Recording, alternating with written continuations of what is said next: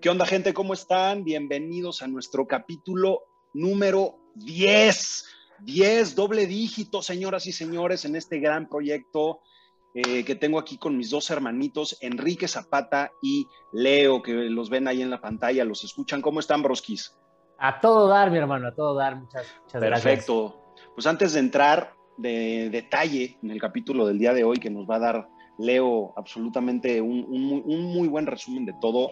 Me gustaría decir el propósito y por qué estamos haciendo esto. Y básicamente es para acercarte, para acercarte conocimiento, para acercarte ciencia, para acercarte absolutamente todas las cosas que te puedan servir en tu vida, para que las puedas aplicar de manera inmediata y literalmente romper creencias, romper tus propios límites, inclusive salirte de tu código postal, para que puedas vivir una vida literalmente extraordinaria. Estas tres personas que están aquí, eh, el propósito más grande que tienen es sacarte de esa vida ordinaria para que empieces a vivir una extraordinaria. Entonces, me, da un gusto enorme estar con ustedes, hermanos, capítulo 10 ya.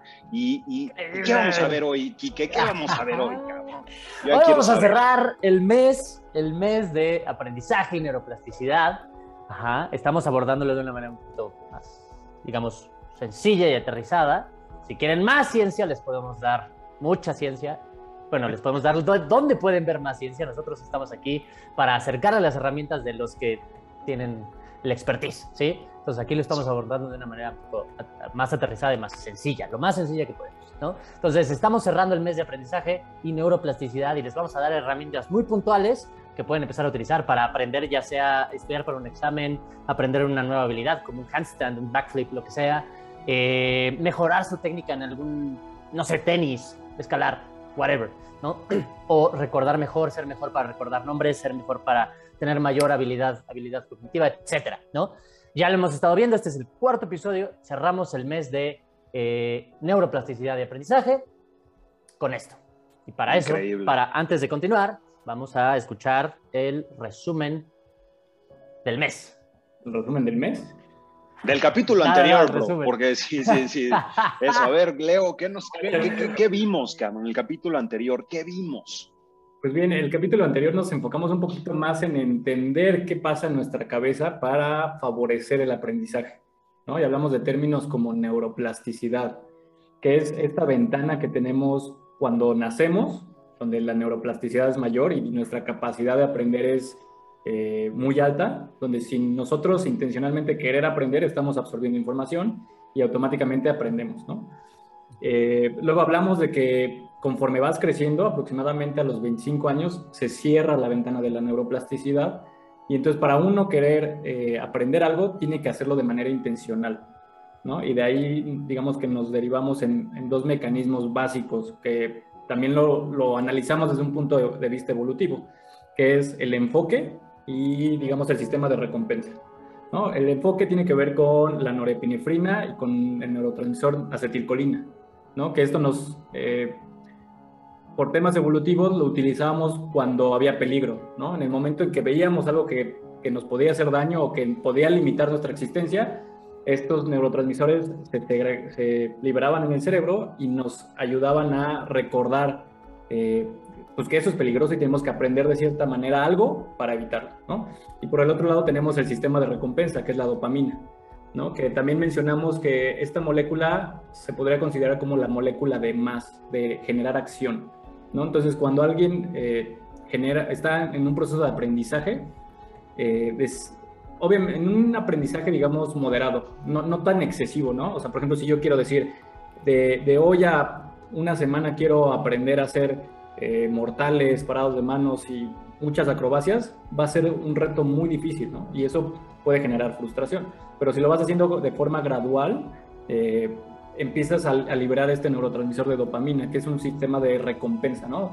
Avanzaste un poquito, generaste obviamente cierto error, pero poco a poco se va liberando y te mantiene en, ok, ya, ya me puedo mantener 5 segundos. Y eso te motiva o sea, a mantenerte 10 segundos y poco a poco va siendo gradual, ¿no? Entonces se considera como la dopamina es la predicción, la recompensa de la predicción del error, ¿no? A grandes rasgos. También Enrique habló de el BDNF, que es el Brain Drive Neurotrophic Factor, que se libera, por ejemplo, cuando hacemos ejercicio, sobre todo en actividad aeróbica o de alta intensidad.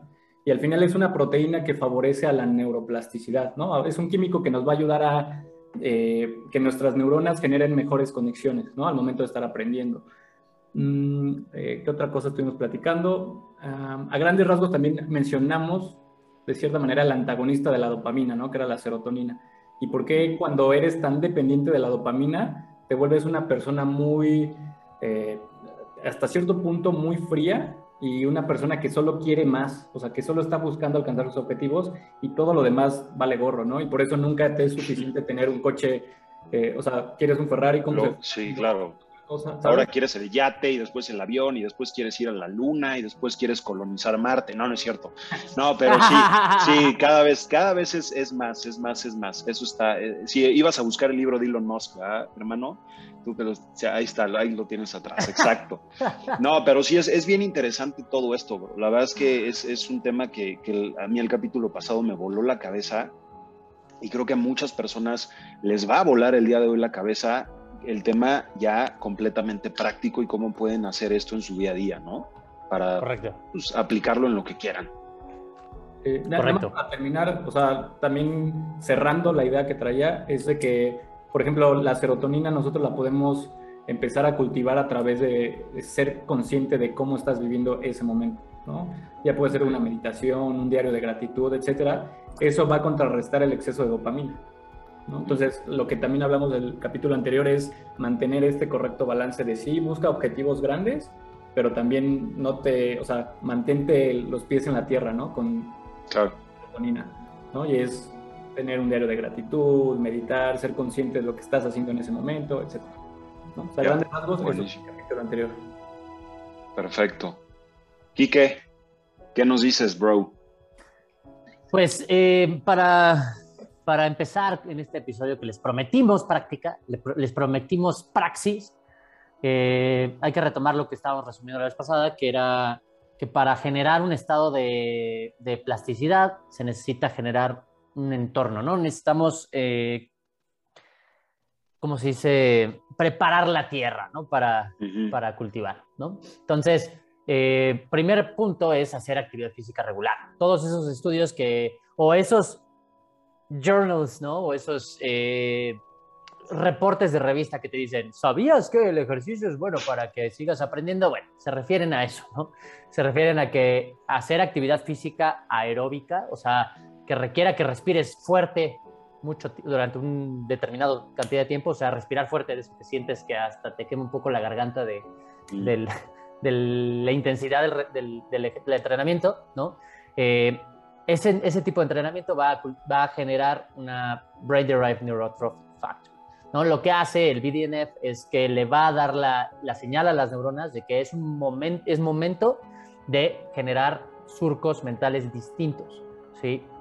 Como decíamos, las neuronas no se recablean o no se desconectan así porque sí, se tienen que recablear. ¿no? es como que, ah, ok, te suelto y ya, adiós, ya no somos amigas. ¿no? Más bien se tienen que recablear en un, surco distinto, ¿no? Eh, en la mayor cantidad de los casos. Entonces, eh, para, para, eso sirve el Brain Neurotrophic Factor. Entonces, hacer ejercicio de actividad física de manera regular va a, va a poner la, tierra lista para sembrar, ¿no? Para sembrar y cultivar esta plasticidad.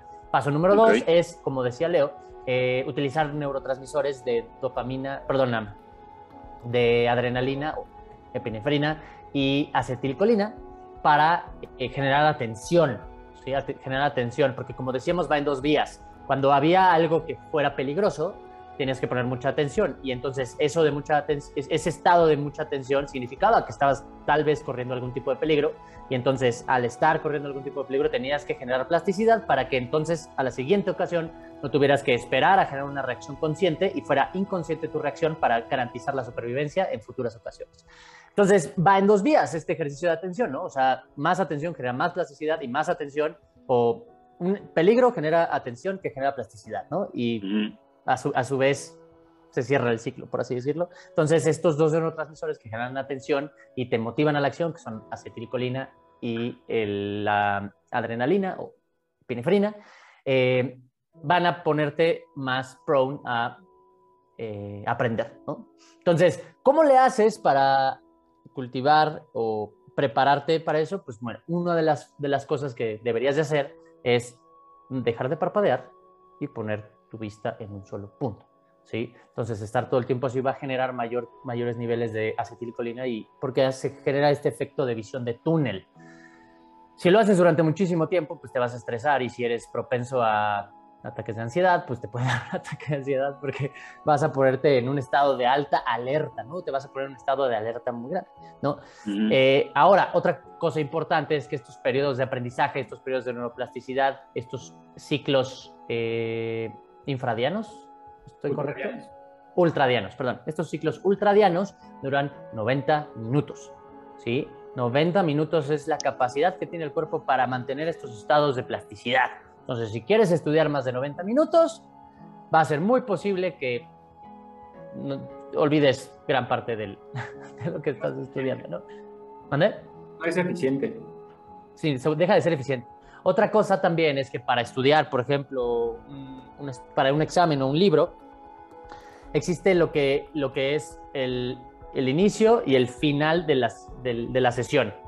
Normalmente, si tú te pones a estudiar, digamos, 10 minutos, ajá, o no sé, una página, va a ser mucho más fácil que recuerdes lo del inicio y lo del final de esa página. ¿sí? Lo del centro va a llegar a una especie de nube o sí, una... Se queda en el cosmos de tu mente. sí. Entonces, entre más cortos sean los episodios de estudio con mucha, mucha atención, ajá, más fácil va a ser que utilices este efecto de que lo del principio y lo del final lo recuerdas más fácil.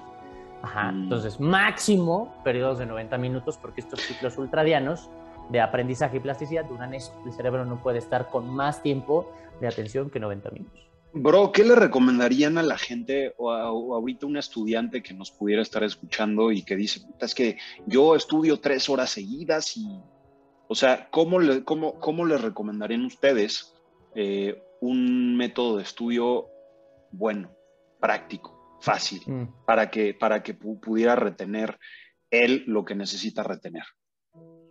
Pues mira, eh, yo creo que Leo y yo coincidiríamos en que estudiar en Pomodoros sería una actividad ideal, ¿no? Digo, el mundo ideal no existe, pero como yo lo veo, eh, lo que yo podría recomendar y lo que yo hago es eh, cuando tengo que estudiar algo que normalmente voy a replantear. Lo que yo hago, ajá, es estudiar cosas que ya más o menos sé y ya están dentro de mi entendimiento. ¿sí? cuando, cuando sucede eso es mucho más fácil generar razonamiento. Ajá. Cuando generas razonamiento y entiendes las, las cosas como para aplicarlas o como para explicarlas, va a ser mucho más fácil que las recuerdes. ¿sí? También tiene que ver con el poder de la atención que le das. Entonces, por ejemplo, si yo ya sé acerca de bioquímica y escucho, por ejemplo, que para transportar, para generar lipólisis hay dos, hay dos pasos y entonces primero se desprende la, la molécula de, de grasa de las células adiposas y se transporta a través de, del torrente sanguíneo a la célula y con L-carnitina, etcétera, se genera la lipólisis. Ajá, a través de un shot de, penefrina para que libere su quinasa y la suquinasa y con, con ayuda de oxígeno ayuda a oxidar esa molécula para que se transporte. Todo esto lo puedo recordar muy fácil porque yo ya tengo un, un consolidado, una base de conocimiento. Ajá. Entonces va a haber dos diferentes tipos de aprendizaje. Uno cuando estás aprendiendo algo totalmente nuevo o estás hilando ideas. ¿sí? Entonces, si estás aprendiendo algo totalmente nuevo, sí, debes de enfocarte al 100%. Cuando estás hilando ideas y generando un razonamiento, digamos, paralelo o construyendo conocimiento encima de lo que ya sabes, no, yo no le veo, al menos desde mi experiencia, yo no le veo la necesidad de que te enfoques y te sumerjas en el aprendizaje de algo nuevo, ¿no? Puedes, o sea, muchas veces yo voy caminando, voy corriendo, eh, estoy haciendo ejercicio, estoy escuchando un audiolibro o un libro, un podcast, y puedo hilar ideas, ¿sí? Puedo recordarlas muy fácilmente, pero porque ya tengo un constructo en la mente. En cambio, si quieres aprender algo totalmente nuevo, sí yo recomendaría sentarte y hacer ciclos de Pomodoro. Un Pomodoro es una aplicación básicamente que trabajas un periodo y descansas otro periodo. Ajá. Mm. Entonces, en un, no sé, un pomodoro de 20 minutos, te pones a estudiar con mucho enfoque utilizando este, estas tácticas, por ejemplo, de, fijar la visión, ajá, y durante el descanso realizar un poco de una relajación, cerrar los ojos, Salirte a caminar. Tal vez salirte a caminar un poquito y pausar, no sé, más o menos 20, 25 minutos de estudio muy atento y descansar tal vez 5, 10 minutos máximo ajá, y volver a estudiar. A su vez, de que si quieres aprender algo totalmente nuevo, existe algo que se llama la curva logarítmica del aprendizaje. Ajá, pero eso lo vamos a abordar un poquito más adelante, sí lo vamos a platicar un poquito más adelante, pero más o menos así se vería, ¿no? Pomodoro, puedes meter tal vez un poco de ejercicio o actividad física aeróbica para mantener este, este ciclo ultradiano más eficiente o el siguiente ciclo ultradiano más eficiente. ¿no? Buenísimo, buenísimo. Voy a recomendar. Sí, yo, por ejemplo, yo sí me, con la información que tengo ahorita, la, la implementara cuando yo tenía 20 años que estaba en la universidad, yo creo que lo primero que me diría es prioriza el, sueño, prioriza el descanso. Sí, totalmente. O sea, anteriormente yo creía que la información la aprendías mientras tú estás leyendo o mientras estás estudiando. Y realmente no. Sucede cuando estás dormido. O sea, todo este tema de neuroplasticidad y aprendizaje realmente se fortalece mientras duermes. Mientras estás despierto y estás leyendo, estás generando un estímulo pero realmente el, reforzamiento de la información sucede mientras dormimos. Entonces, por es la diferencia entre memoria a corto plazo y transportar la memoria a largo plazo. Sí, justo. Sí, por eso al día siguiente, o sea, cuando nos levantamos, no recordamos mucho de la actividad del día anterior que no, que no tiene significado en nuestra vida, porque no tenía tanta atención. ¿no? Pero sin embargo, si recordamos eventos, por ejemplo, si choqué el día anterior, pues voy a tener en la memoria, o sea, ese evento, porque fue muy y toda mi atención estaba ahí. Entonces, al final, el, cerebro tiene, digamos, cierta capacidad de memoria, ¿no? Cierta memoria RAM y ROM. Entonces, al día siguiente, cuando despiertas, pues toda la memoria RAM, vaya, ¿no? O sea, todo lo que no me sirve, se Adiós. Y eso pasa justamente mientras dormimos, ¿no? Con el eh, sistema linfático, etcétera. Hay muchos mecanismos que pasan mientras duermes. Entonces, hay que recalcar que el aprendizaje sucede cuando estás dormido. Eso está bien interesante. Correcto. El aprendizaje a largo plazo. Porque la gente va a decir, no, pero pues yo sí me acuerdo de lo que estudié hace cinco minutos. Sí, pero es justamente eso. si no duermes bien, al día siguiente va a ser como si no hubieras hecho nada. ¿Qué más, Leo? ¿Qué más? En, mis hábitos personales de hace 10 años, o sea, yo me desvelaba a las 3 de la mañana estudiando. No, eso no sirve, güey.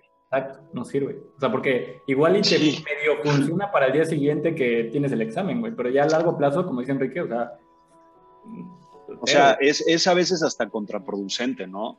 Em, sí, porque, porque, o sea, es información que por más de que la estés repitiendo no se te va a quedar, porque tu cerebro ya está cansado. Puede funcionar. puede ser.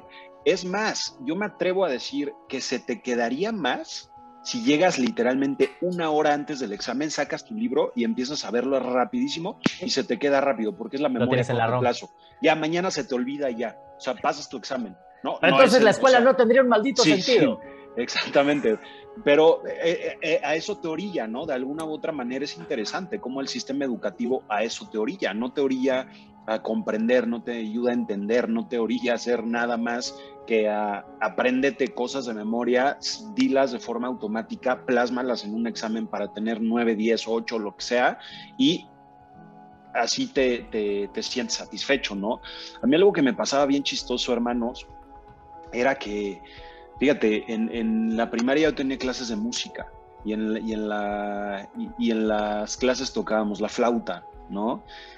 Y el día de los exámenes, haz de cuenta que yo me ponía en la tarde a, estar ahí tocándole un rato la flauta y me aprendí la canción de memoria, porque era de memoria, te la tenías que aprender de memoria y todo.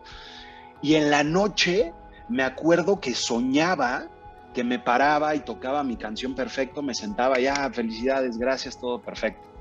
Y, este, y ya al, día siguiente, pues ya eh, yo me llegaba, presentaba ahí mi, canción, la tocaba perfecto y ya no pasaba más, pero yo me acuerdo que en el sueño yo tocaba bien y lo tocaba perfecto y esa es la parte también, ahí cómo se entrelaza y cómo se une pues el, el, tema de que acaba de decir Leo, que mientras duermes estás ensayando todo lo que aprendiste y también por otra parte algún estilo de visualización subconsciente eh, bien interesante, ¿no? Que, que, que, que, pues al final de cuentas es la manera en la que aprendemos. Todo está en nuestro subconsciente, absolutamente todo el conocimiento que, has visto, que has absorbido, que has escuchado, que lo que sea está ahí adentro. Nada más que pues, hay que aprender cómo acceder a eso. Y la palabra para, para aterrizar ideas, la palabra subconsciente está muy bien utilizada ahí, excelentemente bien utilizada ahí. Pero ¿qué diablos es el subconsciente? Pues bueno, son todos estos automatismos en donde no participas. sí. Cuando de repente escuchas a alguien tararear un décimo de canción y dices, ¡ay, esa es buena!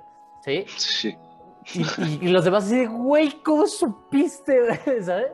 Sí. Eso es el subconsciente, ¿no? Que tu, tu cerebro ya tiene surcos mentales que esta nota después de esta, seguida de esta, seguida de esta, seguida de esta, ok, seguramente, seguramente es esto y ni siquiera tienes que participar en el proceso consciente. Mm. ¿No? Eso es el subconsciente y sí, tiene muchísimo que ver.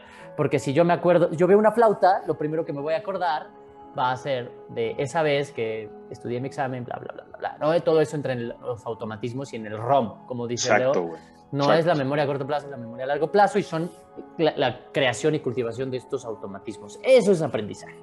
Claro, claro, claro. Por ejemplo, ahorita tocaste algo bien, bien interesante, güey, el tema de los sueños.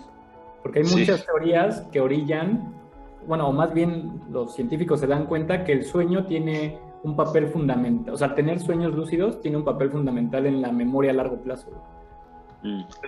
Justamente también el, hecho de tener una buena higiene de sueño, o sea, que estés teniendo sueños lúcidos, favorece a todo este tema de la neuroplasticidad.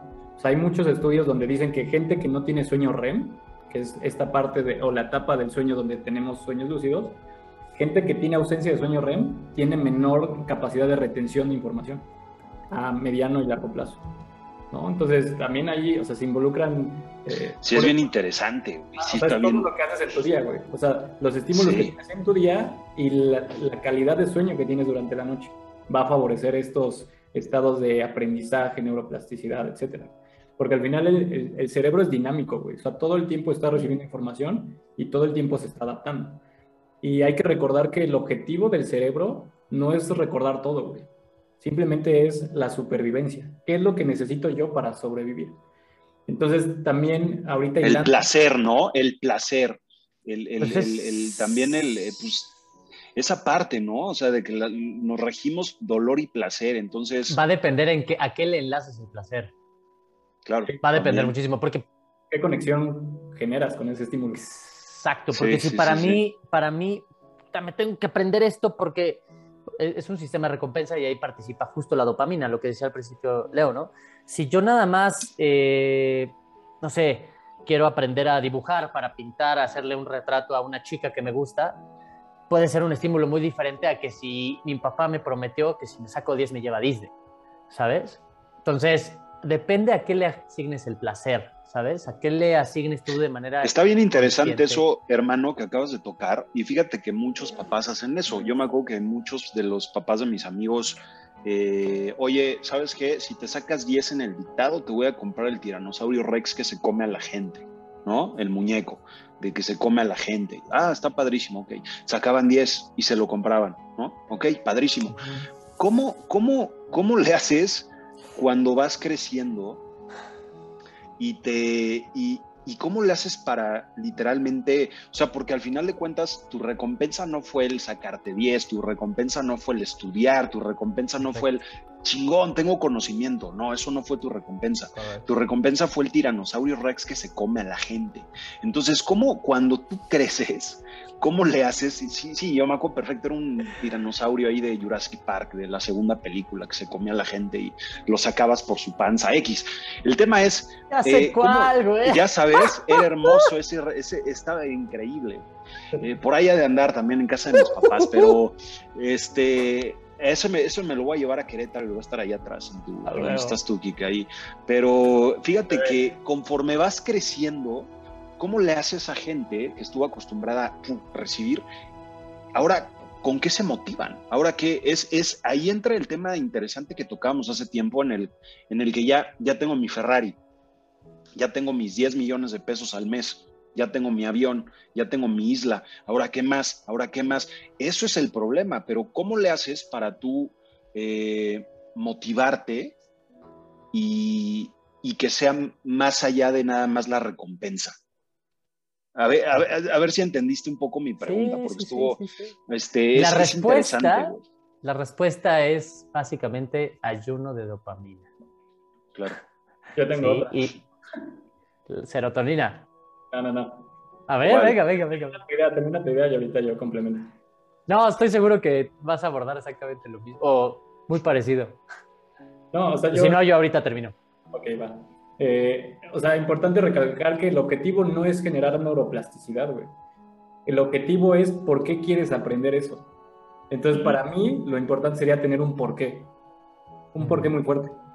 ¿Por qué quieres aprender esa habilidad? ¿Por qué quieres aprender eso nuevo? ¿Por qué, sabes? Entonces, cuando tienes un porqué muy fuerte, o sea, va a ser mucho más fácil sobrellevar todos los cómo. Bien. Claro. Bien, bien, bien. Sí, es por eso que, por ejemplo, cuando les, ahorita les decía justamente el porqué, ¿no? El porqué es brutal.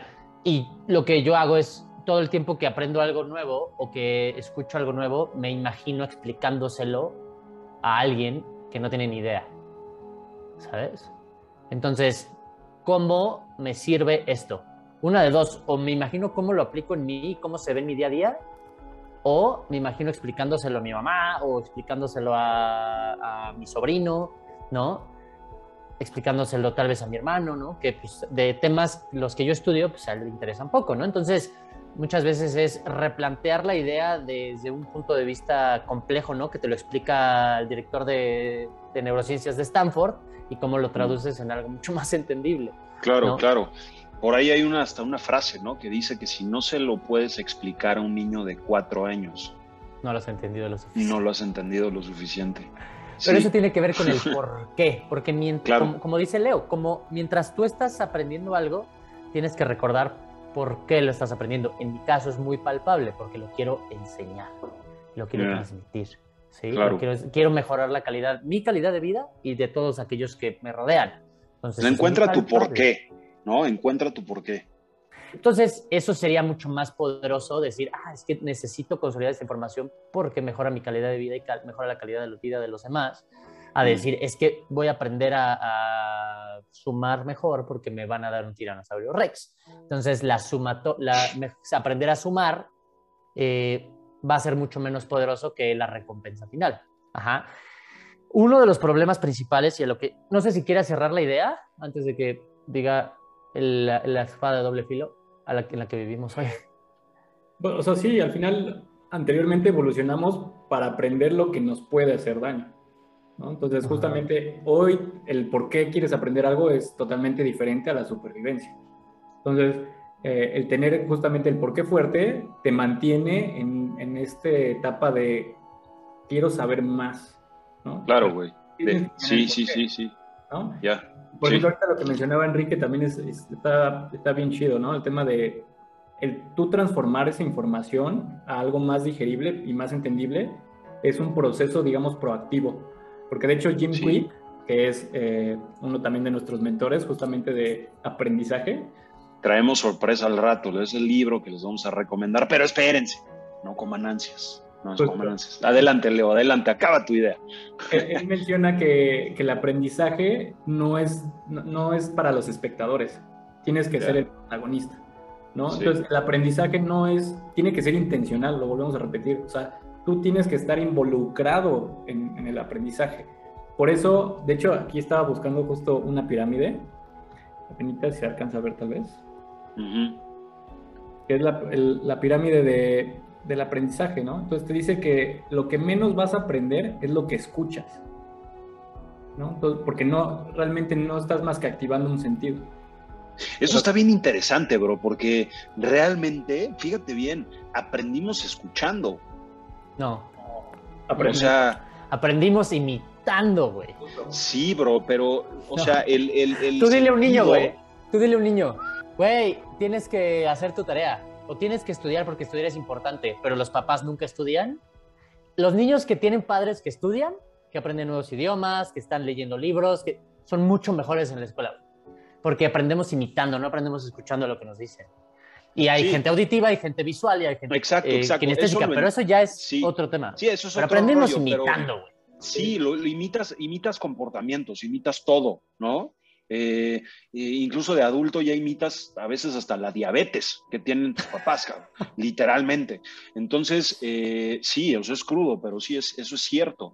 Pero me refiero al, al o sea, de alguna u otra forma, los sonidos, lo que dicen tus papás, agua, agua, o mamá, o papá, o sea, sí, de alguna u otra manera sí hay un estímulo auditivo grande, ¿no? Es fuerte, pero es imitación. Leo, lo puedes. Acuérdate que, recuerda que cuando eres niño, o aprendes de todos lados, O sea, viendo, escuchando, haciendo. Sí, eres la esponja más grande del mundo. Pero cuando ya eres grande, cuando ya eres, pasas los 25 años y eres una persona adulta, el hecho de escuchar, si no pones atención, no va a servir de nada.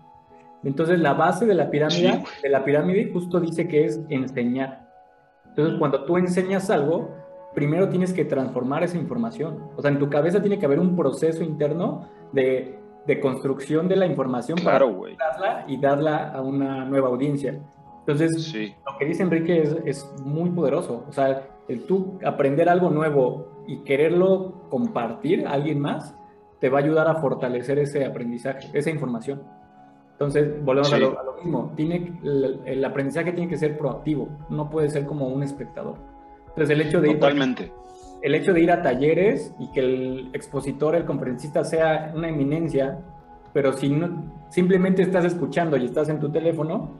No va a jalar. O si el tipo no tiene esa capacidad de transmisión de una manera fácil, sencilla, concisa, vale queso, ¿sabes? O sea, vale queso, pero sí, vale, estás frito, brother, en aceite vegetal, pero en aceite de soya. En aceite de soya, pero sí, lo que dice, lo que dicen los dos, o sea, me está, me está resonando mucho de que tienes que ser el protagonista, o sea, tienes que literalmente, eh, de alguna u otra forma, tú haces un esquema mental en tu cabeza para algo. En este caso, lo que, lo que hacemos los tres literalmente, y, hay que aterrizarlo a nosotros ahorita para la gente que nos está escuchando allá afuera, es el, agarrar conocimiento, literalmente eh, agarrar, no tengo libros grandes por aquí, pero agarras un libro y dices, ok, perfecto, ¿cómo lo hago fácil?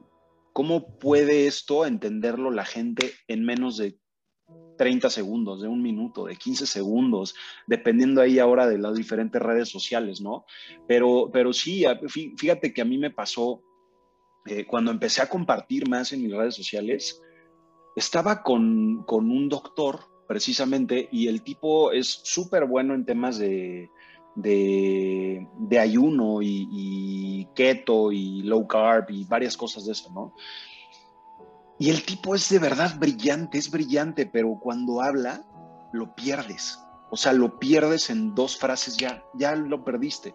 Entonces, justo cuando eh, un día, un día que estábamos platicando, me le quedé viendo y me dice, ¿qué estás pensando? Y, y literalmente mi respuesta fue, estoy pensando cómo decir lo que dijiste sin que suene de hueva. literalmente literalmente. Entonces, eso... Armando eso, Armando. Literal, ¿no? Entonces, este, es, eso, a ver, pásame tu entendimiento o leo tu entendimiento, lo escucho, lo, lo que sea, me, me formo una estructura mental, ahí ya estoy siendo el protagonista, de alguna u otra forma mi mente, mi cerebro, mis neuronas están hilándose, están ahí enchufándose para que yo entienda la información y para quedármela yo y para poderla transmitir. A eso se refieren, ¿no? Con ser el protagonista. Sí, porque no puedes explicar algo que no entiendes. Exacto. Va a ser muy difícil, güey. Correcto. Primero tienes que, tiene que haber un entendimiento en tu cabeza y ya después lo puedes comunicar. Y mira, lo mejor que puedes hacer es hacer tres cosas. Así, si quieres así volverte un crack del aprendizaje, tres cosas.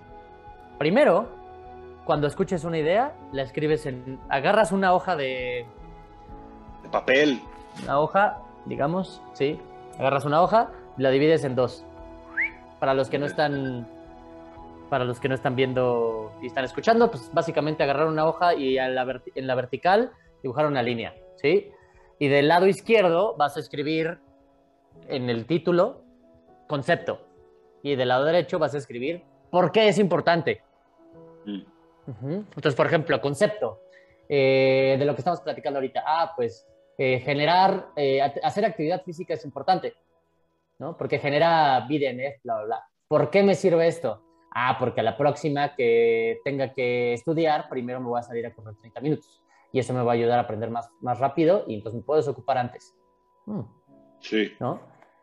Ajá. En el lado del por qué puedes poner por qué, puedes poner cómo lo comunico, cómo lo sintetizo, ¿sabes? El, tu participación en el proceso y volverte eh, protagonista del aprendizaje. De un lado vas a poner el concepto duro, ¿no? Eh, por ejemplo, eh, la dopamina es precursor de adrenalina, ¿no? Digamos, ¿no? Concepto duro. Sí, sí, sí. Y del otro lado vas a poner cómo es que me convierto en el protagonista de esta lección. Ah, esto es importante porque entonces la dopamina me va a ayudar a generar más acción y estar más motivado. Ah, ok, ya. ¿Sabes? Entonces, cada vez que tú te pongas a leer, el primer paso es qué, qué concepto es y por qué es importante. Un nivel 2 sería hacer mapas mentales. Porque si tú puedes sintetizar conocimiento complejo en imágenes, ¡pum! ¿Sabes? Te, te vas a otro nivel, a otro nivel. Sí, sí, sí, sí, Generar mapas mentales donde tú le puedas explicar de manera visual, ah, mira, este es el concepto y tiene todas estas vertientes y esas vertientes tienen todas estas vertientes y este se enlaza con este y este se enlaza con esto. Si tú puedes generar esa imagen clara de los conceptos complejos, lo tienes hackeado. punto número tres, platica y discute. Por eso es que los clubes de lectura son... Mm, joyón, joyón. Joya. ¿Sabes? Y por ejemplo, Leo y yo todo el tiempo tenemos conversaciones turboñoñas donde estamos platicando de conceptos. Estamos platicando, oye, pero a ver, por ejemplo, el PQQ, el PQQ es antioxidante y eso va a generar, eh, va a mejorar. Eh, oye, ¿cómo se decía PQQ? Ah, ya me acordé, es eh, pyrroloquinone quinone. Ah, ya me acordé, perfecto, ¿sabes? Entonces, eh, todo el tiempo estamos teniendo esas conversaciones turboñoñas, pero estamos reforzándonos el uno en el otro como Claro, es conocimiento, es oro, güey. Sí, sí, sí, es delicioso eso. Si haces esas tres cosas, no va a haber manera de que lo olvides. Sí, sí, sí, sí, totalmente, totalmente. Entonces ahora es donde abordamos también, por ejemplo, cuestiones eh, biológicas, ¿no? O sea, tu cuerpo tiene que tener la predisposición para aprender, ¿no? Porque al final todo este tema de neuroplasticidad y etcétera, requiere químicos. Entonces, si tu cuerpo mm. no tiene los sustratos de esos químicos, va a ser muy difícil que tu cerebro esté funcionando de, de manera óptima. ¿no? Entonces, también ahí es donde entra cuestiones de alimentación. ¿no? La cuestión, por ejemplo, de, lo que también ya abordé, lo del sueño, por eso también es importante, porque mientras duermes es cuando se está reparando todo. O sea, todo tu cerebro está eh, reconstruyendo, por así decirlo, ¿no? Y limpiando todo lo que no y lo primero que tienes que hacer para mejorar tu calidad del sueño es medirlo. Claro, güey. Si no lo mides, no tienes ni idea de lo que está pasando. Porque caigo rendido eh, cuando toco la almohada, no es una métrica. Perdón. Claro, güey. O sea, con tu, y, una forma de medirlo es con tu anillito que tienes en este momento, ¿no? El Laura Ring, hay varias formas de medir tu sueño. Es el mejor, porque luego los relojes estos son muy malos para medir. Sí, eh, pero digo, también son Es importante, importante decirle a la gente que, que no se obsesione, ¿no? Porque mucha gente empieza a caer en, en, la obsesión y puta, es que, este, no, pues estoy durmiendo pésimo, entonces se enfoca en que está durmiendo pésimo, entonces no, o sea, en, lugar de mejorar, empeora, güey. Entonces, literalmente decirle a la gente que no se obsesione tampoco con, sí. Ahí el exceso de dopamina, güey, porque es un objetivo, es una métrica nada más. Sí, no, estás, disfrutando todo el proceso, o sea, todo lo que implica. Exacto. Ven, cómo es importante, toda la gente que nos está escuchando, ven cómo es importante tener el contexto completo. Vayan a escuchar desde el primer capítulo, todo, literal, porque es importante tener un buen, un buen contexto, güey. O sea, es, la gente luego dice, no, sí me voy a comprar mi, mi anillo, pero no vas a ver que de alguna u otra manera, exactamente, exactamente. Entonces sí, o sea... Y para eso es la mentalidad de crecimiento. Exacto. Ahora, retomando la idea, creo que la pregunta que hiciste es una pregunta muy poderosa, porque es ¿cómo le hago para no caer? El, ejemplo del T-Rex, ¿no? O sea, el ejemplo de la recompensa, ¿cómo le hago para no, para no para, pues, que no termine siendo contraproducente, ¿no? Exacto. Y la, la, el segundo punto que yo quería abordar es eh, hacer un ayuno de dopamina. Porque si te vuelves insensible a la dopamina, que todo el tiempo, por ejemplo, juegas muchos videojuegos, ves pornografía, y, hoy, y, no es tanto como que yo me pongo a buscar pornografía, sino estás en redes sociales y las redes sociales están cargadas de estímulos sensuales, ¿sabes? Ajá, de todo. ¿Sí? Fácil. Y, y, te, mandan, te mandan fotos por WhatsApp y te mandan un chorro de cosas que eso genera este estímulo de dopamina. Ah, ¿Sabes? Un shotcito, un shotcito, un shotcito. Los videojuegos son brutales para esto. Redes sociales son brutales para estimular estos shotcitos de dopamina. Entonces, hacer un ayuno de dopamina, alejarte de todos estos estímulos sensoriales, sería, yo creo, clave para que a la próxima vez que te ofrezcan otro T-Rex lo puedas aceptar, ¿no? Porque si no, ya el T-Rex ya no es suficiente, ya quieres el Tesla. Claro, claro, literal, literalmente. Es, es, es, es, es, básico lo que estás diciendo, hermano, la neta, porque eh, también a mucha gente a lo mejor que nos está escuchando, que son más chavos o que son más jóvenes, ¿Cómo, ¿Cómo, le ponen eh, literalmente énfasis al tema de las redes sociales, ¿no? ¿Cuánto valen, ¿Cuánto valen los likes? ¿Cuánto valen los comentarios? ¿Cuánto vale el engagement que tienes en tus redes sociales? Y al final de cuentas no es real. O sea, eso, eso no es real. Tu red social no eres tú. y nos pasa a todos. Y eso es exacto. Entonces es bien, es bien interesante y darte también tu, tu, de, tu detox, ¿no? De, de, todas esas cosas que son súper necesarias. Tiene que ver con el diseño también, güey. O sea, abordando lo que inicialmente dijo Enrique, de, por ejemplo, si quieres generar mayor atención, tienes que cerrar tu visión. O sea, si tú ves un celular, está diseñado para ser muy compacto. Sea, al momento en que tú fijas tu mirada por unos segundos, automáticamente tu visión periférica se cierra. Sí, sí, totalmente. Ahí generas mayor atención, güey. Entonces, por eso esta madre te roba. Te roba la vida. Está también diseñado que te puedes estrellar con un poste mientras caminas. Sí, justo, porque todo tu enfoque y atención está aquí. Entonces, por eso. Me ha pasado, güey. Me ha pasado. Una herramienta de güey. ¿Armando siendo Armando? Me ha pasado, fíjate que sí, me pasó en, no aquí en México, pero me pasó en una, en una eh, ciudad en Estados Unidos que estuve literalmente 12 horas en un, eh, en un, ¿cómo se llama? En un vuelo que tuve, tuve que estar ahí unas, un, par de horas, pero me salí a caminar y literalmente iba en mi celular viendo el mapa. Y me pegué, en, o sea, literal, sí, o sea, en el poste, pum, se me fue. Ese es el tema de la atención. Y yo cuando le pongo, y tú te diste cuenta, que o sea, cuando pongo atención en algo, puede pasar un Ferrari al lado de mí. Ah, sí, cierto. o, sea, o sea, yo sí pongo la, el foco así, donde está el foco lo pongo. Entonces, eh, pues sí, me pasó y es, es, bien interesante lo que dice ahorita Leo con el tema de los celulares, güey, y lo peligroso que es también. Porque están diseñados así. Conocen, pues conocen tu cerebro mejor que tú. Saben cómo funcionamos y lo usan a su favor. Entonces también por eso está, está brutal lo que estamos compartiendo, güey, porque es entender cómo funcionamos y entonces, ah, ahora cómo yo lo puedo usar a mi favor y no Como hackear a mi celular y a, mi, la atención para que le doy, ¿no? Sí. Sí, sí, o sea, justo eso, ¿no? Que, que sepamos cómo es que funcionamos para que, yo a veces lo digo como un chiste para mí mismo, cuando, cuando hago algo, cuando me comporto como el producto de mis circunstancias, sobre todo cuando se trata de tecnología, digo, ay, cuando, eso pasa cuando la tecnología es más inteligente que yo. ¿sabes? Mm. Entonces, cuando ya te metes a Amazon y de repente ya te están ofreciendo lo que platicaste hace cinco minutos y dices, wow, ok. Sí, está cañón cuando la tecnología se vuelve más inteligente que yo. O sea, y no está ni bien ni mal, solamente hay que hackearlo para utilizarlo a tu favor, ¿no? Bueno, el punto es generar ayunos de dopamina, separarte de esta madre un tiempo, no reaccionar ante los mensajes de manera inmediata, sino recibir la notificación y ignorarla, ser consciente de ignorar la notificación, entender que nada es urgente, ¿sabes? Hacer todos estos ejercicios conscientes. Algo que me pasa a mí mucho es que como muy rápido, por ejemplo.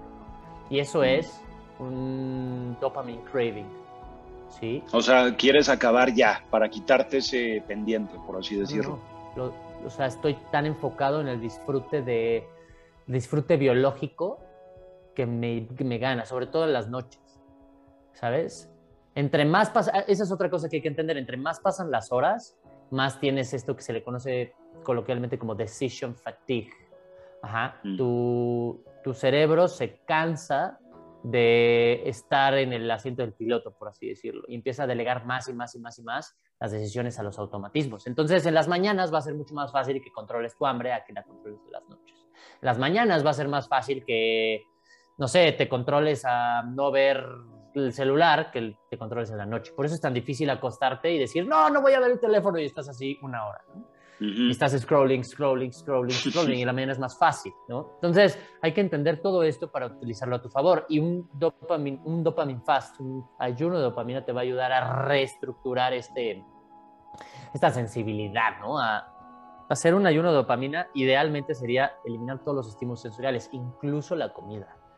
Porque comer, y a mí me pasa, yo así guilty, totalmente culpable de, de, eso, como muy rápido. Y lo platicamos luego y yo, ¿no? Y a veces que yo termino y luego a la mitad. Y, y eso tiene que ver con eso, que, que, que, me, gana, me gana el impulso biológico de, de darle este rush de... Sí, sí, sí, sí. Estoy comiendo. Sí, estoy, pasa. Estoy cumpliendo con esta necesidad biológica que te he dado para mí, ¿no? Claro. Entonces, claro, claro. Eh, hay que entenderlo que en las mañanas va a ser más fácil de controlar, entonces en la mañana, por eso el ayuno matutino es el más común, ¿no? En la mañana idealmente no ver tu celular, no ver nada hasta una hora después de levantarte, con, generar ese control te va a dar este pequeño dopamine fast, ¿no? Sí. Este, hacer cosas difíciles en la mañana, hacer cosas que te incomoden, como meditar, como hacer Dragon Breath, como hacer ejercicio intenso, como, etcétera, ¿no? Hacer cosas difíciles en la mañana, por eh, eso va a ayudarte a, a resensibilizarte la, la dopamina. ¿no? Mm. Eh, hacer tu diario de gratitud va a ponerte más en un estado de los neurotransmisores del, que se le conocen como el here and now neurotransmitters, mm. los neurotransmisores del aquí y el ahora, que son GABA sí. y serotonina. ¿no? Entonces, todo esto te va a ayudar a resensibilizarte a la dopamina. ¿no? Y entonces, cuando te vuelvan a ofrecer el T-Rex, vas a estar feliz Exacto, exacto, exacto. Leo, Uh, pues yo creo que ya es momento de dar como... Eh, el, el, el, closure. El eh, closure. No, herramientas puntuales para o sea, cerrar este, este mes del aprendizaje. A ver, échale. Rómpelo. Ejemplo, algo que al menos, bueno, hemos aprendido Enrique y yo es, por ejemplo, obviamente lo que decía, ¿no? Periodos cortos de aprendizaje, porque el, el mantener el enfoque al cerebro le cuesta mucha energía. Entonces hay que recordar que el cerebro también, o sea, en, en, tu día normal, sin estar generando aprendizaje, tu cerebro consume como un 30-40% de la energía, ¿no? De, de, tu cuerpo en ese momento, en ese día. Entonces, sí. si tú te mantienes enfocado, vas a necesitar, o sea, tu cerebro requiere más energía para mantener esa atención. Entonces, hay, está esta creencia de que ser productivo es estar en chinga todo el día, y no. ser productivo es ser eficiente con tu consumo de energía también, ¿no? O sea, le dedico ahorita mi plena atención, pero por otro lado, lo, digamos que tengo buenos hábitos de descanso y recuperación. ¿no? Entonces, mantener sesiones pequeñas de aprendizaje, como decía Enrique con los pomodoros, es, yo creo que es algo muy, muy, muy bueno de implementar. Y posterior a esta sesión de aprendizaje, también pues, podemos agregar un tema de, de generar una, digamos, estos neuroquímicos en el cerebro, ¿no? Que era la norepinefrina y la acetilcolina. Y puede ser tal vez con con algo de cafeína, ¿no? Que la cafeína va a liberar adrenalina en el organismo y va a, a liberar, ¿no? Estos, estos, químicos en el cerebro. También puede ser, por ejemplo, eh, digo, es que ya es meternos un poquito más de ciencia, ¿no? El, el, hackear el sistema vestibular. El sistema vestibular es el sistema encargado del equilibrio en, en, en el cuerpo, que se asocia justamente en los oídos, ¿no? Entonces, por ejemplo, nosotros tenemos un marco de referencia en función de la gravedad. Si tú estás parado, pues tú, o sea, el cuerpo sabe que el piso está abajo, ¿no? Por cómo hemos crecido. Pero si te paras de cabeza, esto va a alterar completamente el sistema vestibular y le va a decir algo de, oye, aquí está algo raro, ¿no? Y es lo que decíamos, generar esta, esta llamada de alerta, esta tensión, va a favorecer a, esto, a la producción de estos químicos. Entonces, por ejemplo, eh, salirte a hacer, por ejemplo, parados de manos, vueltas de carro o marometas, va a poner en desorden, digamos, tu sistema vestibular y va a generar estos químicos que si tú lo utilizas después de, la, de generar este estímulo de aprendizaje, va a segregar los químicos que van a fortalecer el, el, la información de ese momento, que ya cuando te vas a dormir, pues digamos que se consolida más. ¿no? Uh -huh. este, ¿qué, ¿qué, otra herramienta, Enrique? Ahorita hay, que... hay un hack también para alterar el sistema vestibular. Recordemos que alterar el sistema vestibular para el aprendizaje y la plasticidad tiene que ver tiene que ver con que el sistema vestibular es lo que nos mantiene en la horizontal, lo que mantiene nuestros ojos en la horizontal, ¿no? Y lo que nos ayuda a, generar un buen análisis de profundidad, ¿no? ¿Qué tan lejos está el tigre? Es fundamental para, para, tu supervivencia. Saber qué tan lejos está el tigre es fundamental para tu supervivencia, ¿no? Entonces, la profundidad, o sea, nuestros dos ojos generan profundidad. Si tú cierras un ojo, pierdes la referencia de profundidad, porque no tienes doble punto de referencia, ¿no? Eh, por ejemplo, los animales, cuando hacen, por ejemplo, no sé si han visto los videos de los chanquitos que hacen esto así, no lo hacen para verse adorables. O sea, estoy inclinando la cabeza, para los que no están viendo, estoy inclinando la cabeza al lado y hay animales que, pues, giran, o los perros, ¿no? Te están viendo con los dos ojos, te están viendo fijamente, inclinan la cabeza. Eso hace un cambio en el sistema vestibular, generando un cambio de correlación entre el vestibular y la horizontal de los ojos, lo cual genera un nuevo análisis de qué tan lejos estás. Ajá, hace un, un, un recálculo de la profundidad, ¿no? Entonces, la plasticidad con respecto a hackear el sistema vestibular, hackear cómo es que tu cuerpo está funcionando con respecto a, la gravedad, va a hacer que entres en este estado de alerta y estimules los neuroquímicos que está diciendo Leo. ¿Sí? Entonces, de eso trata, de eso se trata el, hackear el sistema vestibular. Hay un hack muy, muy interesante que es tomar un, palo de escoba o una botella o algo así y ponerla encima de tu cabeza voltear hacia la, hacia la punta de este y ponerte a girar. Obviamente hagan esto en un entorno seguro, por favor, gente, no lo hagan, no lo hagan a la orilla de una viga, por favor. A la orilla en medio, de, medio de la calle o lo que sea. En un entorno seguro, ¿sí? Si se puede arriba, arriba de tu cama o en tu habitación, en una colchoneta, en un lugar seguro. Ajá. Te pones a dar unas vueltas, tal vez 10 vueltas, y acto seguido te detienes y hacia intentas brincar hacia adelante, un pequeño brinco hacia adelante. Lo que va a suceder es que vas a brincar de lado, en diagonal. Y esto va a poner en un estado de alerta a tu sistema vestibular y a tu sistema nervioso. Decir, wow, esto no está, no está bien, hay que corregir. Y entonces eso va a hackear tu sistema vestibular para poner mm. mucho más atención, ¿no? Entonces, el hecho de cometer un error tan simple como de que quiero dar un paso hacia adelante, o quiero dar un brinquito hacia adelante, y termino dándolo hacia un lado, ajá, va a poner el cerebro en pum, high alert, ¿sabes? algo no está bien, eso no está, no está bien, no tengo referencia de profundidad, no tengo referencia de la horizontal, de la, horizontal de la gravedad, no tengo referencia de dónde es hacia adelante y dónde es hacia un lado. Entonces, sistema vestibular totalmente hackeado y estimulado, vamos a aprender, ¿no? No se trata de estarse mareando todo el tiempo, todo el día, se trata de hacerlo en momentos específicos cuando el aprendizaje de un concepto totalmente nuevo va a llevarse a cabo, ¿no? Por ejemplo, yo no tengo ni idea de cómo funciona no sé, eh, la teoría de, no sé, de la escala de notas musicales, ¿no? Por decir. Eh, no tengo ni idea. Entonces, ok, voy a aprender un concepto totalmente nuevo, una habilidad totalmente nueva. Entonces, ahí sería muy útil generar este, este estímulo del sistema vestibular. Porque va a haber un momento en el que pararte de manes ya va a ser normal para tu sistema vestibular. Entonces, ya va a estar adaptado. Entonces, sí, pararte de manos puede ser una buena idea, dar una vuelta de carro puede ser una buena idea, pero va a haber un momento en el que te vas a adaptar.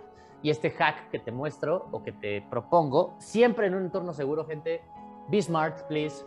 Eh, va a ser eh, muy interesante porque no va, a haber no va a haber una adaptación a corto plazo. Puede durar muchísimo. Puedes seguirlo usando y usando y usando. ¿okay? Okay. Paso uno podría ser hackear el sistema vestibular, interpomodoros o al inicio de un un, ciclo ultradiano de Hay que recalcar que el ciclo, ciclo ultradiano son aproximadamente 90 minutos. ¿No? O, máximo 90 minutos. exacto. Máximo tu cerebro tiene la capacidad para mantener ese enfoque. Entonces, por eso nosotros eh, proponemos el hecho de utilizar pomodoros de 25 minutos, ¿no? O sea, 25 minutos de pleno enfoque y descanso. Tres veces y ya un descanso más largo. Ajá, justo. También para, el aprendizaje de cuestiones neuromotoras, llámese alguna actividad física, justamente tocar el piano, etcétera. También algo que se recomienda es después de las sesiones, de, o sea, tener sesiones punto de media hora de aprendizaje, llámese pararse de manos, ¿no? Posterior a eso, eh, tu objetivo sería calmar tu sistema nervioso central. Entonces, por ejemplo, meditar durante 10 minutos o controlar tu respiración con los ojos cerrados durante 10 minutos de manera automática el sistema nervioso central va a intentar recordar lo que sucedió previo. Y eso es fortalecer todas las conexiones de nuestras neuronas motoras con relación al cerebro, ¿no? Entonces, eso para cuestiones de deporte también es muy, bueno, o habilidades físicas es, es muy, muy bueno.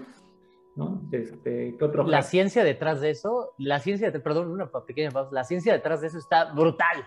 O sea, los estudios, no, no todavía, todavía no tengo el, el, entendimiento completo de cómo es que funciona eso, cómo es que ni siquiera lo midieron, pero lo que, lo que han, han concluido los científicos es que eh, cuando tú aprendes algo nuevo, digamos, estás aprendiendo a jugar tenis, ¿no? Y estás haciendo, aprendiendo la velocidad con la que tienes que, que mover la raqueta, con la que tienes que golpear la pelota, con lo que sea, ¿no?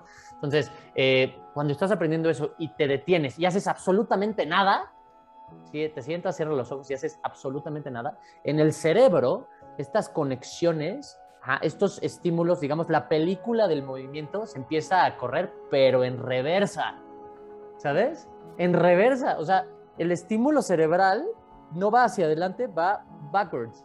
Ajá. Entonces, eso es, enseguida después, justo lo que está diciendo Leo, enseguida después. Es brutal y súper interesante, pero mientras duermes, corre la película hacia adelante. ¿Sí? Sí, está cañón. Pausa, pausa, pausa interesante nada más. La idea es buscar el estímulo mientras estás despierto para en la noche fortalecer y reforzar esa información, ¿no? Esa consolidación. Y hacer las dos cosas, ¿no? Te pones a practicar tu handstand, después te sientas 5 minutos, 10 minutos para que tu cerebro haga este, este rewind, ¿no? De la actividad, este regresar y correr en reversa la película del movimiento. Y ya después, durante el sueño, reforzarlo a la hora. Eh, otros hacks pueden ser, por ejemplo, lo que mencionaba Enrique, ¿no? Que eso justamente viene en el libro que vamos a recomendar hoy de hacer anotaciones de casi casi dictado, o sea, en una columna divides tu hoja en dos, columna izquierda y derecha. En la izquierda pones literal así como te están dictando, ya sea que estás en una conferencia, un video, lo que sea, anotas casi casi todo lo enunciado, pero en la otra columna tú tienes que transformar esa información. ¿Qué entendiste de ese enunciado o para qué lo quieres implementar? Y eso volvemos a la parte donde tienes que eh, curar esa información para transmitirla de otra manera, ¿no? De cómo lo entendiste tú. Entonces, eso también va a ayudar muchísimo al, al, aprendizaje, lo que mencionábamos de platicar, ¿no? O sea, si aprendiste algo nuevo, un hack súper poderoso es ponte a platicar eso que aprendiste. Aunque no sepas, aunque no sepas explicarlo de manera correcta, pero si te pero háblalo. si te mantienes haciéndolo, poco a poco va a ir mejorando tu, tu manera de comunicar esa información, ¿no? De muy complejo a algo muy sencillo. Eh, eh, si, nos quieres platicar, Enrique, lo del tema de la escala logarítmica de aprendizaje. Ah, eso es brutal, eso es súper interesante. La escala logarítmica del aprendizaje dice básicamente que para aprender de manera muy efectiva, de la manera más efectiva, tiempo efectivo, eh, una habilidad, desde no saber nada hasta ser suficientemente bueno, como les decía la vez pasada, tienes que a las 24 horas de la práctica, de una praxis muy efectiva, ya dejas de apestar, ya eres suficientemente bueno. Y después a 100 horas de práctica ya te vuelves un, eh, digamos, un, experto o, un, alguien muy bueno, alguien suficientemente bueno para, super, para ser mejor que el noventa y tantos por ciento de la gente, pero importante, ya eres suficientemente bueno como para mantener conversaciones y práctica con gente maestra, con maestría total en la materia. Por ejemplo, si yo quiero aprender a jugar tenis, en 100 horas de práctica en una organización muy específica que les voy a platicar ahorita. Eh, en 100 horas yo podría ser suficientemente bueno como para jugar con los mejores, tal vez no ganándoles, definitivamente no, no voy a ganarle un máster, ¿no? Pero ya puedo jugar con ellos y puedo sostener una conversación con ellos, puedo pelotear con ellos y eso me va a llevar a ser mucho mejor sin la necesidad de estar practique y practique y practique y practique, ¿sí? O sea, esto en el entendido de que buscas ser bueno en algo sin volverte el experto máster, ¿no? Porque ya la maestría total se viene a través, después de las 10.000 horas, ¿no? De las ya conocidas 10.000 horas. Pero muchos no queremos ser eh, Michael Phelps y al mismo tiempo Roger Federer, ¿no? Entonces, eh, más bien, si queremos ser lo suficientemente buenos, necesitaríamos llegar primero a las 24 horas y luego a las 100 horas, a un mediano plazo.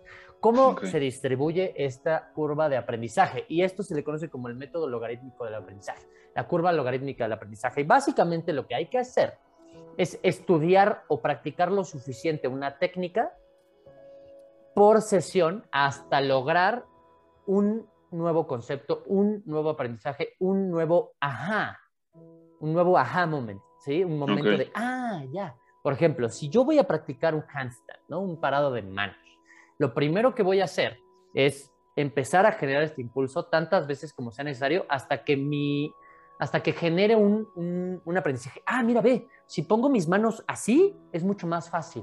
Ah, perfecto, ahí paras. Practícalo dos, tres veces. No busques un nuevo aprendizaje. Utiliza dos, tres veces ese concepto que aprendiste y ya que lo, ya que lo entendiste, ya que sientes, tienes esa sensación interna, ¿no? Que lo internalizas, una sola cosa, ahí paras. Te, te detienes, haces tu, te dejas, te, quedas haciendo nada entre 5 y 10 minutos y eso va a ayudarte a consolidar el... Al día siguiente vuelves a practicar y lo que vas a hacer es practicar esa habilidad que ya aprendiste el día anterior, ¿sí? Y otra vez, te va a tomar tal vez 3, 5 minutos, ¿sí? Eso que ya aprendiste en la sesión anterior y vas a seguir practicando primero esos 5 minutos en los que ya eh, estás retomando la lección anterior y te pones a practicar hasta encontrar un nuevo un, nuevo eh, concepto. Un nuevo ajá. exacto. Entonces el siguiente es, ah, mira, ve, si pongo primero duro a mi espalda, subo más fácil. Ah, perfecto. Entonces ahí, eso es tu concepto 2. Entrenas concepto 2. Así, así unas 3, 5 minutos hasta que consolides el concepto 2 y al día siguiente ya no entrenas concepto 1, solamente entrenas concepto 2 y buscas concepto 3. Al esto a lo mejor y va a ver, sería mucho mejor graficarlo, les debo una gráfica, pero se ve más o menos así. Día 1, concepto 1. Día 2, concepto 1 y 2. Día 3, concepto 2 y 3. Día 8, o sea, segunda semana, al, al, término de la primera semana, retomo concepto 1 y voy a concepto 8. ¿Ok? Concepto 1 y concepto 8. Ahí retomo concepto 1 a la semana siguiente y después retomo concepto 1 hasta el mes siguiente, ¿sí? Esto es una escala de frecuencia, de que incrementa la frecuencia y de repente y va bajando la frecuencia con lo que ensayo cada uno de los conceptos. Y eso ayuda también a conocer mejor, eh, bueno, a, ensayar más y mejores conceptos. Y en, en el término de 24 horas vamos a lograr eh, aprender muchísimo 24 horas de práctica efectiva en, sesiones de tal vez 15, 20 minutos eh, diarias a lo largo de mm, días, meses, lo que sea. Sí. Tienes el nuevo concepto y también sirve para conceptos, para libros, para prácticas, para instrumentos musicales, para todo. Todo lleva este concepto del aprendizaje de forma logarítmica. Es mucha frecuencia al principio y disminuir la frecuencia utilizando esta priorización de días, semanas y meses. Perfecto, Geek. Perfecto. Sí, estaría bueno hacerle la grafiquita a la gente, güey. Sí, yo creo que ahí este, lo ponemos en, algún link. Ahí en, sí. lo, tengo que, lo tengo que extraer y, tropicalizar, pero sí. sí. También eh, me gustaría recalcar un poquito lo que habíamos mencionado, por ejemplo, del sistema de recompensa de la dopamina. ¿no? Muchos creemos que, porque eso también es un hack, entender de que el error nos va a ayudar a abrir la puerta de la neuroplasticidad. Entonces, ser consciente de que está, o sea, Obviamente no es, tu objetivo no es fallar o no es errar, sino tu objetivo es realizar o ejecutar cierto movimiento, llámese por ejemplo el handstand. Eh, tu objetivo sería pararte de manos, pero al principio como todavía no tienes esa capacidad, pues vas a fallar muy frecuente, ¿no? O sea, te vas a querer levantar y te vas a, te vas a levantar y te vas a caer. El objetivo sería reconocer en qué te estás equivocando. Y eso le ayuda muchísimo al cerebro a qué acciones tiene que corregir para alcanzar el objetivo. Y esto va muy de la mano con la dopamina. Te mantiene en este, en, este camino, en este proceso de ir mejorando. ¿no? Entonces, eh, o sea, recordarle a la gente que el error no es malo, es parte del aprendizaje, es parte fundamental del aprendizaje. Entonces, si al principio quieres quieres aprender algo nuevo, tocar un instrumento, eh, aprender una nueva marometa, etcétera, el, error al principio te va a ayudar muchísimo a justamente ir mejorando. Entonces no te frustres, utiliza el error a tu favor, no en tu contra. Por eso también el, mantener pequeños periodos de aprendizaje te va a ayudar a no generar frustración. O sea, simplemente tocas, no sé, 15, 20 minutos. Párale, güey, porque si no te vas a hartar y lo vas a empezar a conectar con algo negativo, Sí, justo. Y es nada más entender en qué te estás equivocando, ¿no? O sea, ser consciente de, ah, ok, me equivoqué aquí. Va, chido eh, te pones a hacer lo que decía Enrique, te pones a hacer nada durante 10, 15 minutos, 5 o 10 minutos, justamente para que se consolide esa información a nivel neuromotora, el día siguiente vuelves a hacerlo, ¿no? Y poco gradualmente va a ir mejorando ese, ese error y va a seguir errando en otras cosas, ¿no? Más avanzado. Claro. Claro, claro, claro. Es parte fundamental del aprendizaje y es algo que también creo que es importante que la gente lo considere, ¿no? O sea, de que fallar es parte de, es, implícito. El aprendizaje es implícito, ¿no? Porque eso es lo que le da al cerebro la, la, digamos que abre la puerta a generar neuroplasticidad. Entonces, creo que con todo lo que estuvimos ahorita intentando resumir, Enrique y yo, creo que va a ser bastante... Es, muchas herramientas, ¿no? Que pueden entrar. Sí, sí, cañón. Como conclusión, nosotros utilizamos una frase. Aquí en, Outliers utilizamos una frase, gente, que les queremos compartir y es, la práctica es fundamental, pero no delegues a la práctica lo que puedes lograr con atención. ¿Sí? Entonces, pon atención en qué te equivocas. Lo que decíamos en el episodio anterior, ¿no? O sea, en, en experimentos controlados, checan qué tan fácil es que una persona aprenda una secuencia de notas cuando modifican el software del teclado y en vez de, por ejemplo, tocar tun, tun, tun, tun, tun, tun, tun, ¿no? Tocan, o sea, hacen la secuencia de notas y suena tun, tun, tun, tun, tun, tun, tun, ¿sabes? Entonces el feedback es malo, hay error.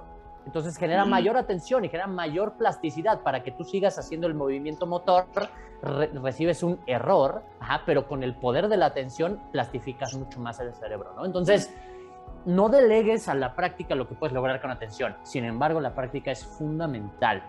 puedes generar, por ejemplo, visualización consciente, lo cual va a ayudar a reforzar el conocimiento, pero nada supera la praxis. Y mejor aún, praxis con atención. Claro.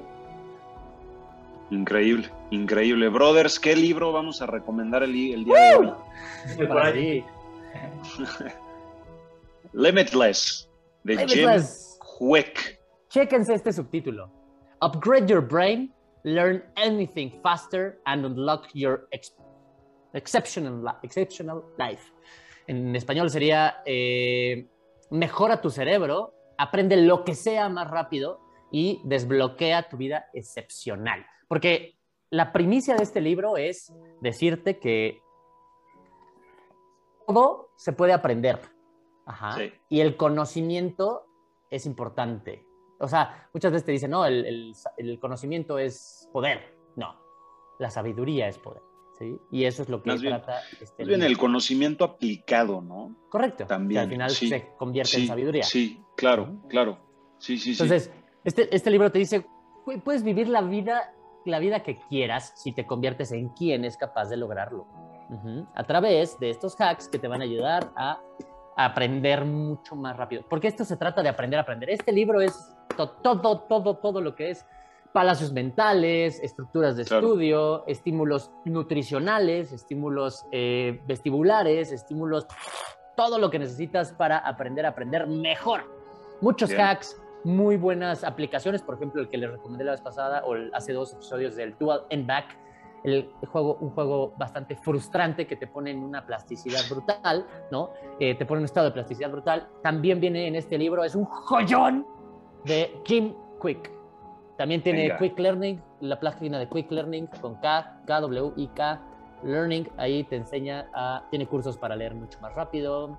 Solo para contextualizar a la, audiencia, hay que mencionar que Jim Quick de pequeño sufrió varios problemas en el cerebro, entonces eh, conforme fue creciendo, la gente lo conocía como el niño que no puede aprender, porque había, había daño en su cerebro y no le costaba muchísimo trabajo aprender. Entonces, se cayó de una banca como a los cinco años. Y luego posteriormente. la cabeza. Ah, y luego posteriormente se volvió a lesionar. Entonces, para cuando tenía 20 años, no podía, o sea, le costaba muchísimo trabajo aprender. Entonces también. Le decían The Kid with the Broken Brain. Justo. Entonces, ahora es una eminencia en cuestiones de aprendizaje. Entonces, lo que te da a entender es que si él con daño en el cerebro tuvo la capacidad de aprender. Tú que tú, tú, sí, no tienes, no tienes eh, ¿Cómo se llama? No sí, ¿cuál es tu excusa? tú teniendo un cerebro completo, pues, tienes mayor facilidad, ¿no? Simplemente qué herramientas usar para favorecer el aprendizaje. Perfecto. el objetivo de este Entonces, Recomendación brutal de la semana, Limitless de Jim Quick. No se lo pueden perder, de verdad. Digo, sí está, sí está un tanto chonchito, ¿no? Es más que un libro promedio, pero vale muchísimo la pena. Este, este brother, Jim Quick, para que lo sepan, es el que le ayuda a los artistas a aprenderse sus guiones. De hecho, él tiene aquí una revisión de Will Smith que dice Jim Quick knows how to get the maximum out of me as a human being. ¿Sí? ¡Boom! ¿no? Will Smith y tiene muchísimas revisiones de varios artistas porque él, él ayudó creo que al elenco de Marvel a aprender tan rápido todos sus guiones porque no les podían revelar el guion. Ajá. Claro. O sea, eso, eso es brutal, ¿no? No les podían revelar el guion porque no, no podían arriesgarse. Para que no se filtrara la info y que todo el mundo supiera de qué se tratara la peli. Entonces, hasta un día antes de la grabación o horas antes de la grabación les daban sus guiones. Y Jim Quick estaba ahí para garantizar la plasticidad de estos artistas para que aprendieran lo más rápido posible sus guiones. Entonces es Master de Masters, Maestro Jim Quick, uno de nuestros mentores amados, que, como les decimos, el objetivo de este programa es acercarles a los meros Masters para que en su vida no falte el ampliar su contexto, ¿no? Entonces, libro de la semana y creo que sería todo. Bien. Productor, Leo. Ya, productor.